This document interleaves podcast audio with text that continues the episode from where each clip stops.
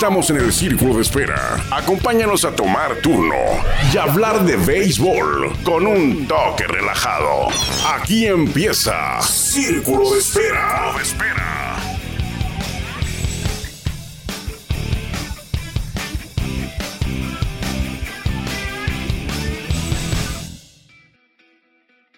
Muchas gracias a Jorge Niebla, el Caifán, pero principalmente gracias a usted por permitirnos a nosotros que lo acompañemos hoy a hablar de béisbol en Círculo de Espera en martes 20 de diciembre del 2023. Estamos transmitiendo desde el palco de prensa del Estadio Chevron, la Casa de los Toros de Tijuana. Y hoy arrancamos con una melodía diferente, ¿no?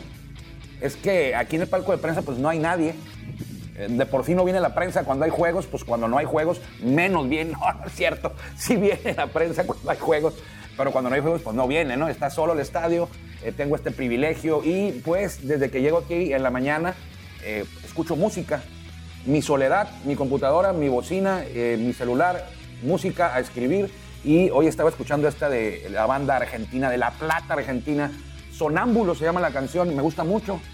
Eh, yo soy chaborruco de 50 años, pero sigo escuchando eh, rock en español, rock en inglés, de este estilo precisamente es el que me llama mucho la atención, que siempre me ha gustado de Smiths, Morrissey, The Cure, YouTube, Soda Stereo, todo este tipo de, melodías, de ritmos, me, agradan mucho, me llenan y me hacen eh, sentir el día, pasar el día más agradable, más alegre. La música siempre tranquiliza y motiva a las bestias, como yo. ¿Cierto? Pero bueno, se llama el grupo, eh, ¿cómo se llama la banda? La, melodía se llama eh, Sonámbulos y la banda se llama Valentín y los Volcanes. Quizá usted no lo ha escuchado, bueno, esta melodía ya la escuchó. Se llama Sonámbulos de Valentín y los Volcanes. Este grupo eh, le llaman indie rock, creo yo, ¿no? No sé qué sea, pero está, suena, suena bien indie rock, suena bien la banda. Y, si este es, indie rock, pues qué bueno. Indie rock de La Plata, Argentina. de La Plata, de la en la República de Argentina, la banda Valentín y los Volcanes. Hoy es 20 de diciembre y vámonos eh, rapidito porque siempre le digo que hay mucho de qué hablar, pero hoy sí hay mucho. Se me hace que no voy a alcanzar. Si me extiendo como lo hago, no voy a alcanzar, pero está bien, tenemos material para toda la semana. Eh, lo que queda de esta semana, bueno, ya no es martes, no es martes, hoy es miércoles. Miércoles 20 de diciembre del 2023. Quizás se quedaron ustedes. Bueno, ¿qué le pasa Armando hoy? Anda muy acelerado y aparte, pues ya ni la fecha sabe. 20 de diciembre del 2023 y eh, cumplen años hoy o nacieron un día como hoy, porque algunos ya fallecieron. Eh, Bruce Maxwell jugó con Atléticos en grandes ligas y luego jugó con Monclova. Ha jugado con, con Monclova, fue campeón en 2019. Ha jugado con Piratas de Campeche, Rieleros de Aguascalientes el año pasado, los dos, Piratas y Rieleros, pero muy, muy poco jugó. Ya está, pues yo creo que en la parte final de su carrera, porque ha venido a la baja Bruce Maxwell, que él estuvo en grandes ligas y fue pues no fue castigado ni vetado. Bueno, no sé si vetado, pero bueno, vetado sí, porque ya nunca le dejaron, ningún equipo lo contrató. Porque en una ocasión con Oakland, en el himno nacional de Estados Unidos, él se arrodilló.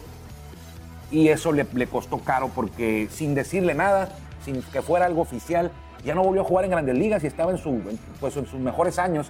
No es que fuera una estrella, estaba en sus mejores años él eh, en rendimiento personal. Le alcanzó para estar ahí en grandes ligas como un jugador pues regular o, menos que regular, pero en grandes ligas a final de cuentas.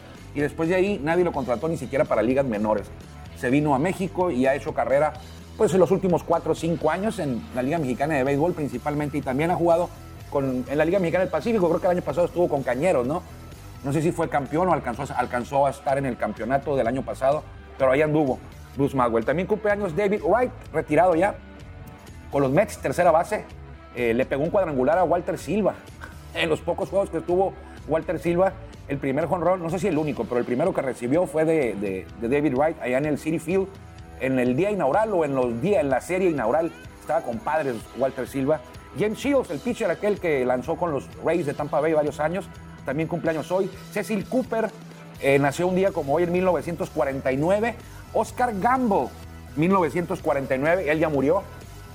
Oscar Gamble yo lo recuerdo mucho porque en las cartitas de béisbol y luego ya después averiguando me di cuenta de que él era aquel tipo moreno de color que traía un afro, creo que el afro más crecido en la historia de grandes ligas. Era tremendo, no le quedaban las gorras, no le quedaban los cascos, usaba medidas especiales. Cada que corría se le caían fildeando en el jardín o bateando cuando corría. Eh, llegó a jugar con los estuvo con los indios y luego después llegó a jugar con los Yankees. De hecho, perdió la Serie Mundial contra los Dodgers y Fernando Valenzuela cuando estaba con los Yankees. Y usted sabe que, que George Steinbrenner, en paz descanse, tenía una regla y la sigue teniendo Yankees, la sigue implementando, del aseo personal en cuanto al uniforme y el aspecto físico. Eh, en pocas palabras, no, pues, no se permiten barbados, greñudos, ni, ni, ni, uniformes sucios, rotos, como en alguna ocasión usaban los, los Phillies, que así les gustaba. Eh, aquí en los Yankees, ahí en los Yankees, perdón, no puedes traer barbas crecidas, el pelo crecido, bigotes muy, muy poblados, se acepta ahí ligeros, ahí más o menos, pero ya una barba con bigote y el, pelo largo, pues no está permitido. Y era un problema para Oscar Gamble, que lo contrataron los Yankees y tenía, pues era un afro espeluznante, impresionante el afro que tenía, eh, para descanse, Oscar Gamble y llegó el primer día en 1975 al entrenamiento de primavera al clubhouse de los Yankees para empezar sus entrenamientos, el primer día de clases, ¿no? Ahí en, en Nueva York, bueno, no estaban en Nueva York, en el equipo de Nueva York, pero estaban en, Florida.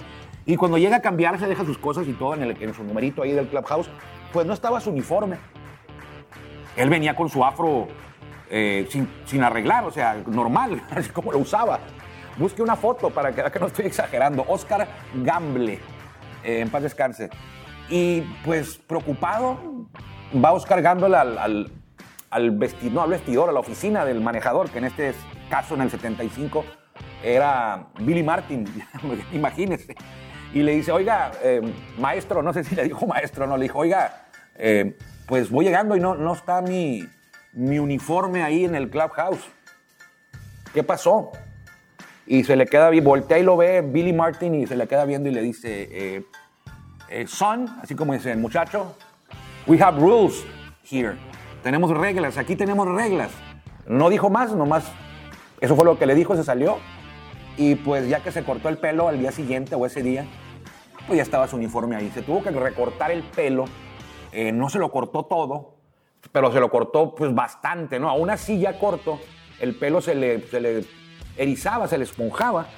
Y hay fotos con los Yankees, aunque se le ve un afro, pues relativamente normal, ¿no? O sea, no lo hicieron que se rapara estilo militar, pero sí se lo cortó eh, bastante. Y aún así, cuando se le erizaba el pelo, se le esponjaba, pues se veía todavía un afro prominente, pero nada que ver con el que traía cuando jugaba con los indios de Cleveland. Él acepta, él dice que, que a veces hasta la prensa eh, y aficionados, como lo veían de color, eh, mal encarado con ese tremendo afro y lo ligaban a eventos de esos. Eh, había un tipo de, no me acuerdo, Black Power se llamaban en esos años, cuando estaba muy marcado todavía la segregación racial. Ya después, fue después de Jackie Robinson, muchos años, fue en el setenta y tantos.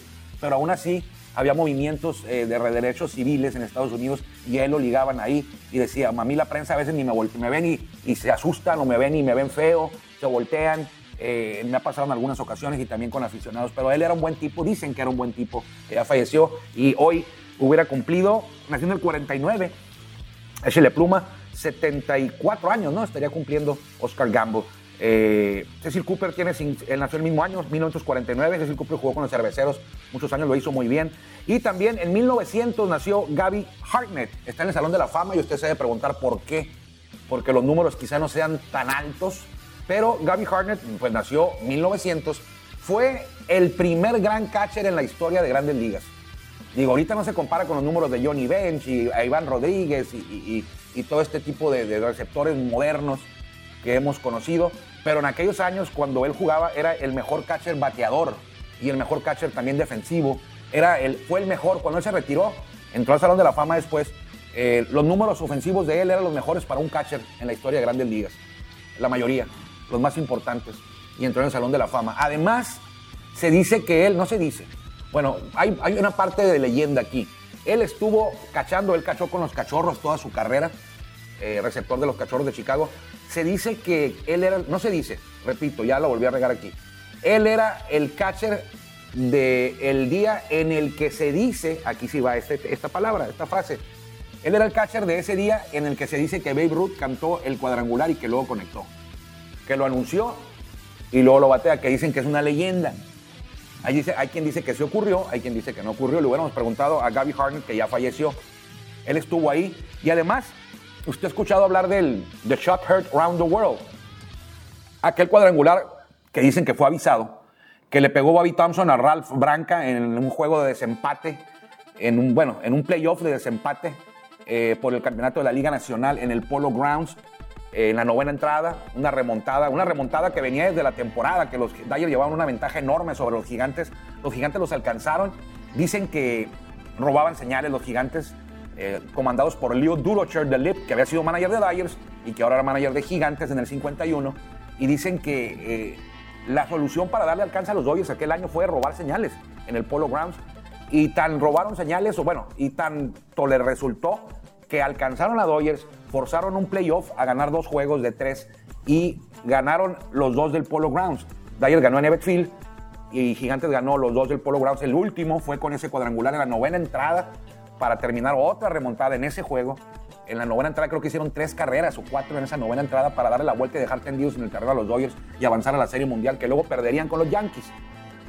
Pero, eh, eh, ¿por qué le estoy diciendo esto? Ah, bueno, ese cuadrangular es tan famoso el The Shot Heard Around the World de Bobby Thompson sobre Ralph Branca, que dicen que fue avisado, que sabía Bobby Thompson que le habían avisado desde el bullpen que era recta, le estaban robando señales con una cámara desde el jardín central y pasaba la señal al bullpen. El bullpen, si era recta, el pitcher abría el periódico, el bateador lo alcanzaba a ver y era recta. Bueno, eso dicen. Y después se confirmaría eh, a regañadientes ahí por Bobby Thompson y, algunos jugadores que estuvieron con los gigantes de Nueva York en aquellos años. Bueno, ese cuadrangular es muy famoso y hay otro que se llama eh, The Homer in the Gloaming. The Homer in the Gloaming. Ese cuadrangular lo conectó precisamente del que estoy hablando Gaby Hartnett. Homer in the Gloaming se refiere a que es un cuadrangular en la oscuridad casi, o en el, en el atardecer, en el ocaso del día. En el Wrigley Field no había luz artificial por muchos años. Fue el último equipo que tuvo luz artificial, que tuvo juegos nocturnos. Los Cubs de Chicago, de hecho me tocó a mí. Yo ya, ya veía béisbol cuando, cuando pasó eso del primer juego nocturno en Wrigley Field. Y Gaby Harnett conectó en 1938 un, en un juego empatado, también era como un, playoff, un desempate contra los Piratas de Pittsburgh, y ya no se veía casi nada. El umpire dijo, esta es la última entrada, si el juego sigue igual, si no pasa nada, mañana lo seguimos, pero no, no mañana lo seguimos, mañana se juega, pero empezando de cero otra vez. Entonces era el último out y Gaby Hornet, Harnett perdón, conectó un cuadrangular de, de noche casi. Dicen que lo batió la pelota se perdió en el, cielo porque estaba oscuro y no se veía. Y fue cayó del otro lado de la barda. Y le llamaron The Homer in the Gloaming. Eh, él, lo curioso de Gaby Hartnett es que nació un 20 de noviembre de 1900 y falleció, 20 de diciembre, perdón, 20 de diciembre de 1900 y falleció un día como hoy. El día de su cumpleaños falleció un 20 de diciembre de 1972. Vivió 72 años, nació el 20 de diciembre y murió un 20 de diciembre. Gaby Hornet. Y también cumpleaños hoy, aquí sí me voy a poner de pie y me voy a quitar el sombrero. Alguien que nació todavía más atrás, en 1881. Se trata de Wesley, mejor conocido como Branch Rickey. Branch Rickey. Fue elegido como la figura más influyente en el mundo deportivo en el siglo XX por ESPN. ESPN eligió a Branch Rickey como el personaje más influyente en la historia de todo el deporte del siglo XX, es decir, de 1900 a 1999. El más influyente, no es poca cosa. ¿Por qué? Bueno, primero que nada, pues Branch Rickey fue un líder en el tema de derechos civiles. No hubiera debutado Jackie Robinson en el béisbol si no hubiera sido por Branch Rickey. Él fue el principal promotor de esto era el gerente deportivo, el gerente general de los Dodgers de Brooklyn, también lo fue de Cardenales y también lo fue de Piratas, pero con Dodgers él fue el que impulsó, el primero que impulsó esto y lo logró. hizo que se rompiera la barrera del color con Jackie Robinson. Todos conocemos quién fue Jackie Robinson, pero no muchos saben que el que logró que lo hiciera fue Branch Rickey. Y Dodgers luego, luego tuvo varios jugadores de color. Tuvo a Joe Black, tuvo a Roy Campanella, por mencionarle algunos en aquellos años. Pero el primero fue, fue Branch Rickey con Jackie Robinson debutando eh, con los Dodgers de Brooklyn. ¿Qué más hizo? Pues Branch Rickey fue el cerebro del primer blueprint o del primer proyecto de lo que ahora conocemos como sistema de ligas menores. Él fue el que organizó todo este tema. Lo primero que vimos de ligas menores organizado fue por Branch Rickey. Todo lo que ahora es AA, AAA, bueno, no lo hizo así él. Pero la primera idea, el primer proyecto, el primer plano de lo que sería la construcción de ligas menores fue gracias a Rickey. También fue el primero, el que empujó para que los jugadores bateadores usaran casco. Antes no se usaba casco. Y él fue el que lo, el que lo fomentó y que lo empujó para que se hiciera una regla eh, obligatoria, usar casco para los bateadores. Entonces, hoy, un día como hoy, nació Branch Rickey, ya murió en 1965, está en el Salón de la Fama. Eh, Branch Ricky. Le dije que había muchos temas por hoy y apenas vamos en los cumpleaños, pero hay varios eh, que, yo me lo recuerdo y quería destacar, sobre todo Branch Rickey. ¿Quiere usted saber más de Branch Rickey? Hay varios libros de Branch Rickey eh, a la venta en Amazon para mi buen amigo Cristian Reyes, que eh, le gusta mucho leer. Hay unos muy buenos, hay varios, hay varios libros muy buenos. Está la autobiografía, está otro que se llama Branch Rickey, otro que se llama Branch Rickey en Pittsburgh, pero yo le recomiendo a Branch Rickey, A Biography. Esa está buena, no lo he leído, pero me dijeron que está buena. Y Branch Rickey, Baseball Ferocious Gentleman. Hay dos o tres más, pero con esos dos eh, puede empezar. Con uno que lee, yo creo que el de la biografía está muy bueno para saber, eh, a usted se le gustan las historias, los orígenes, las anécdotas de aquellos años, de lo que ahora conocemos como el béisbol, porque pues, lo que hicieron aquellos, en aquellos años, es lo que ahora tenemos, es lo que da como resultado lo que ahora tenemos en, grandes ligas, en el béisbol organizado, grandes ligas, en Liga Mexicana de Béisbol, en todos lados. De ahí viene todo. Entonces, esos son los, bueno, no cumpleañeros, algunos que ya, ya fallecieron, eh, pero los que nacieron un día como hoy, de los más destacados en este 20 de eh, diciembre, hoy si no, ahora si no me equivoqué, del 2023. También un 20 de diciembre del 2023, o sea, hoy fueron anunciados por fin, presentados por la gobernadora Maru, Campus ahí en Chihuahua, el equipo número 20 para la temporada 2020, para la temporada 2023, perdón. Eh, los Dorados de Chihuahua ya fueron presentados de manera oficial. Ahí estuvo la, mandataria estatal del estado más grande de la República. Se unen ellos a los conspiradores de Querétaro como los dos, las dos nuevas franquicias para la temporada 2024. Así que ya es oficial. Ahí jugarán en Chihuahua, en el Estadio Monumental Chihuahua, dirigidos por Oscar Robles y eh, a quien han anunciado como jugadores a varios en el draft, tomaron a varios, eh, de los que recuerdo al Cochito Cruz, que ya está por retirarse, pero bueno, es la figura más eh, brillante que tienen ahí en este momento. En su primer roster, pues no es oficial todavía el roster, ¿no? Pero en su, primera, en su primer padrón o listado de jugadores, los Dorados de Chihuahua para el 2020. 23. Hoy es día de homenajes en la Liga Mexicana del Pacífico. ¿Por qué? Porque primero que nada en, Hermosillo le van a hacer un merecido reconocimiento y van a hacer oficial, aunque ya lo es, el nombre de Fernando Valenzuela para el estadio que se llamó Sonora desde su inauguración. Ahora cambiará, ya cambió, pero ahora lo van a hacer como más.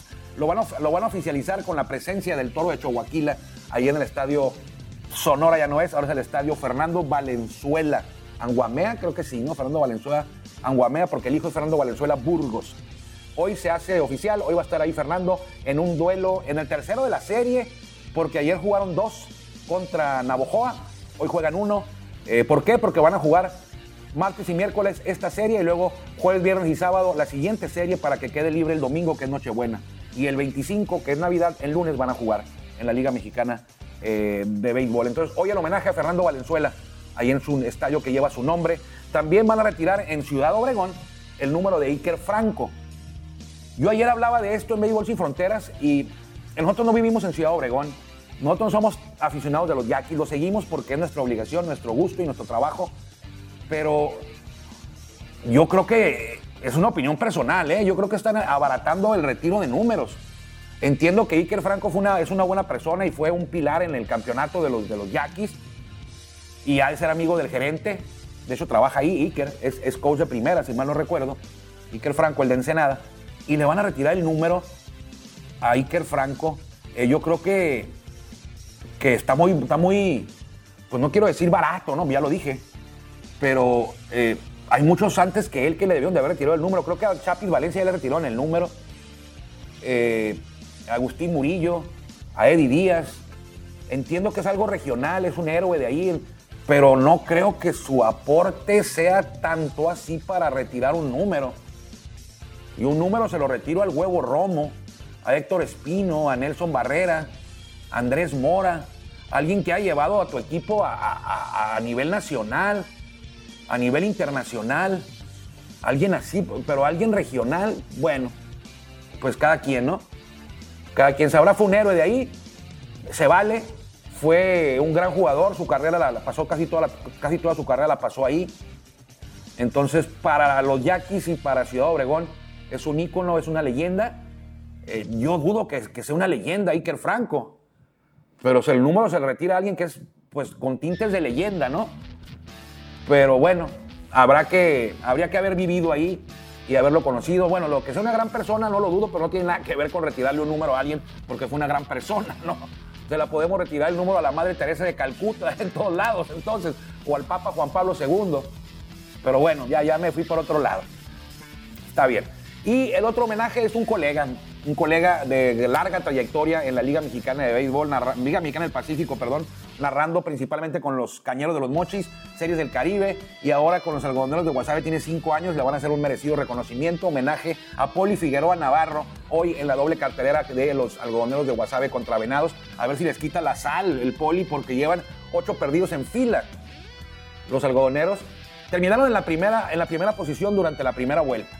Eso les aseguró un lugar en playoff. Así que aunque terminen en el fondo, aunque lleven 8 perdidos seguidos, o 10, o 12, o 14, o todos los que faltan, van a estar en playoff. Ya están clasificados a playoff por el solo hecho de que tuvieron el primer lugar en la primera vuelta. Es por puntos, les alcanza para estar en playoff, aunque queden en el sótano en la segunda. Entonces ahí va a ser el homenaje hoy para el estadio Francisco Carranza Limón, ahora conocido como Curoda Park, para el homenaje para el colega relator, comentarista, analista eh, de los algodoneros de Guasave en radio. Ahí está el buen Poli Figueroa Navarro. Le enviamos un fuerte abrazo y, toda nuestra buena vibra y eh, por este merecido, merecidísimo homenaje eh, en vida. Tampoco es que esté enfermo o que esté muy. Bueno, sí tiene por ahí 80 años, ¿no? Por ahí anda, 70 y tantos, Poli. Ahí lo me avisa, a ver si no la regué. Entonces, día de homenajes, Fernando Valenzuela en, Hermosillo, Iker Franco en Obregón, le retiran el número, y homenaje al Poli Figueroa en, eh, en Guasave, ahí en el estadio Francisco Carranza Limón, durante el intermedio de la doble cartelera. Eh, hablando de Fernando Valenzuela, ayer me preguntaban eh, qué jugador, usted sabe que yo tengo un hobby, bueno, aparte del de leer textos, libros de, de, béisbol, de historia de béisbol, de, de las que sean, bueno, me tienen que, no de las que sean, Fíjese que lo, comentaba con Cristian Reyes y él me hablaba de, yo, yo, yo ahorita tengo, estoy leyendo, acabo de terminar el de Warren Spa, estoy por terminar el de The Voice of Summer, que está muy bueno, sobre todo si usted le va a los Dodgers. Y estoy también por terminar el de eh, Where Nobody Knows Your Name, que habla de las ligas menores. Eh, ahorita contemporáneo, este es del 2002, historias del 2012. El de Voice of Summer pues es de los años 50, 60, 70 de los Dodgers.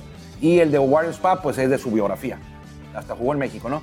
Y él me, yo pedí, está por llegarme el de Roberto Clemente, la biografía, está por llegarme el de, el de Terry Francona, se llama eh, Los años con los Mediarrojas, The Red Sox Year.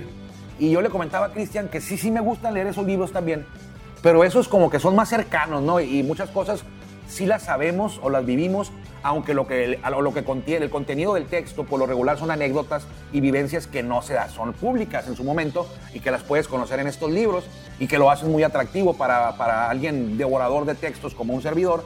Pero últimamente eh, me ha dado por elegir libros de los años 1900, 1920, 30, no, no que fueron eh, impresos en esos años, sino que contienen, que tienen contenido, valga la redundancia, de esos años. Historias de los de, de, Cobb, por ejemplo, te pedí el de Cobb, el de Roberto Clemente, el de, el de, el de- bueno, el de Terry Francona, pero ahora me está dando por, por consumir este tipo de lectura, este tipo de textos, este tipo de redacciones. Y eh, ¿a qué iba? Eh, por ejemplo, como el de Branch, el de Branch Ricky, el libro de, de- de Branch Ricky, que ya lo vi, lo voy a, lo voy a, lo voy a tratar de conseguir. Entonces, eh, saludos a Cristian Reyes, primero que nada, eh, desde aquí del estadio del, Cerro Colorado, Chevron, que nunca ha tenido un nombre ese estadio, ¿no? Un nombre así eh, propio, un nombre de alguien.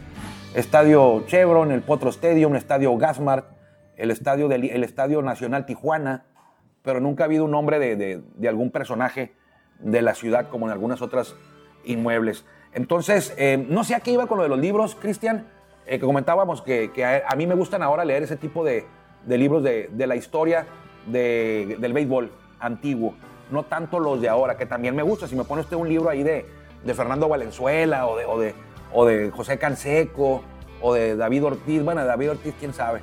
Eh, No, no es de mis, de mis ídolos, de Derek Jeter, el de Mariano Rivera, que ya lo leí, el de Yo Torre de los sus años con los Yankees, que son muy buenos, el de Willy Randolph, y el de Willy Randolph, imagínense, está muy bueno, ¿eh? De Willy Randolph. Está muy bueno que él no fue una gran estrella, sí fue un jugador, un muy buen jugador, un excelente jugador. Eh, creo que el mejor segunda base de los Yankees en la historia, ¿no? O de los mejores. Habría que revisar ahí en la novena ideal de los Yankees quién sería el segunda base. Creo que sí, Willy Randolph era la segunda base. Que el del short, pues a lo mejor Derek Jeter. Entonces, eh, me, estoy, me estoy haciendo ahora para el lado más, eh, el lado inicial, el lado histórico de las grandes ligas. Bueno, no, no, no recuerdo a dónde iba, a dónde quería llegar con este tema, porque saqué a colación la plática que tuve. Ah, ya recordé eh, que hablábamos de, de, ayer me preguntaban el tema de cuáles son mis hobbies. Uno es leer y el otro es coleccionar tarjetas de béisbol, que ahora lo he hecho más, coleccionar tarjetas de béisbol de mexicanos. Y aparte de eso, vendo tarjetas de béisbol de mexicanos que estuvieron en grandes ligas. Desde el Mel Almada hasta César Salazar e Irving López, que debutaron en 2023. Y me preguntaba mi amigo, mi cliente, bueno, mi amigo primero que nada, eh, ¿cuál es la tarjeta que más he vendido? ¿O cuáles son las... ¿De qué jugador es el del que he vendido más tarjetas? Mejor dicho. Eh, puede ser un, un, una muestra buena, ¿no? Porque no hay muchas personas que vendan tarjetas de mexicanos en grandes ligas, en particular así. Entonces, pues yo hice memoria y dije, bueno, fácil, del que más he vendido es de Fernando Valenzuela, de, del que ahora va a ser eh, homenajeado en, Hermosillo, el toro. Y sigue siendo, y, siguen, y sigo vendiendo y me siguen pidiendo de Fernando Valenzuela. No ha parado la venta de Fernando Valenzuela. Eh, le gana, quizá no por mucho, pero sí es amplio, un poquito amplio el margen. Sobre jugadores, por ejemplo, que también se venden mucho, tarjetitas, que me compran mucho tarjetitas. Primero de Fernando, Adrián González también, aunque Adrián no está en, el, en, la lista de los 147 nacidos en México. Él, es, él nació en Estados Unidos, pero de los que yo vendo más es Fernando Valenzuela. Y luego, en un lejano segundo lugar, pero también se vende bien, Adrián González. Julio Urias se vendía muy bien, pero este último dos meses he vendido muy pocas de Julio Urias por el tema que ya conocemos. Eh, Esteban Loaiza se vende muy bien. Benjamín Gil se, bien, se, vende muy bien. Ha repuntado últimamente también. Benjamín Gil se vende muy bien. Sobre todo porque a mí me compran de todo el país, gente de todo el país, y las utiliza para pues, tenerlas para cuando Benjamín Gil vaya a dirigir. ¿no? Rodrigo López se vende bien. De los nuevos se vende muy bien. Eh, Joy Meneses, eh, Juan, eh, Alejandro Gil se vendía muy bien hace dos años, hace un año todavía se siguen vendiendo, ¿no? También de Assad y de Jonathan Aranda. De todos se venden, pero de los que más destacan son los que le acabo de mencionar. Quizás se me vaya por ahí alguno. Eh, Sergio Romo también se vendía muy bien. Eh, Vicente Romo se vende bien. ¿Sabe de quién he vendido? Yo creo que unas 10 nada más en, en 5 años. Y digo, de Fernando yo creo que he vendido como unas 500, ¿eh? Unas 500. De Adrián como unas 300. De Esteban como unas 250. Y de Benji como 250. Eh, hay gente que ya sabe, me dice, lo que te caiga de Fernando me avisas, lo que te caiga de Benji Gil me avisas. Y aparte las que, tenga, las, que tengo las revisan y, compran, pero el que menos he vendido Bueno, de los, de los primeros porque están muy viejas, ¿no? Y muy caras. De Mela Almada, de Bobby, de Beto Ávila, de Procopio Herrera, que, casi, que ni hay casi. Pero de los que tienen muchas tarjetas y que casi no se venden, que ahí las tengo algunas desde hace cinco años y tengo bastantes de él. Teodoro Higuera, uno de los pitchers más ganadores en la historia mexicanos y muy, no, es muy, no es muy popular en las tarjetitas que yo vendo, Teddy Higuera. Y vaya que tengo bastantes de él, y de Fernando, y de Adrián, y de tu hermano Edgar, y de Edgar González el pitcher, y de Rodrigo López, y de Mario Mendoza, y de Huevo Romo, y de Aurelio López, y Aurelio Rodríguez. Todos esos se venden de manera regular. Pero Teddy Higuera, nada, muy pocos. Los toros, ahí está, ahí está la respuesta a la pregunta. Y los toros de Tijuana anunciaron hoy, hace unas horas, que eh, el pitcher derecho, tejano de 30 años, Teddy Stankiewicz, se regresará a Tijuana. Él fue, eh, él jugó con los toros en 2021 y 2023. En 2021 llegó al final de la temporada y fue el ganador en el séptimo juego de la Serie del Rey, donde los toros se coronaron. Él fue el abridor, se llevó la victoria de 3-0, ganaron los toros a los Leones de Yucatán para coronarse un 15 de septiembre del 2021 y luego se fue al 2022 a Taiwán y el 2023 regresó a Toros, abrió la temporada el 2023, pero como le fue tan bien en ese arranque con los Toros, eh, tuvo cinco aperturas, tres ganados, uno perdido, efectividad de tres. Fue contratado por la organización de Rojos de Cincinnati y jugó en AA y en AAA estuvo también con los Bats de Louisville. Es el, el equipo más avanzado eh, en ligas menores de los Rojos. Eh, los Bats de Louisville, ahí andaba Alejo López todavía el año pasado, eh, subía y bajaba, César Duarte también subía y bajaba con los Bats de Louisville en los Rojos. Y va a regresar para el 2024, lo anunció el área deportiva de los Toros, eh, que encabeza Oscar Romero y eh, Ricardo Williamson. Así que ahí le dejo todo esto, ahí como pude, ¿no?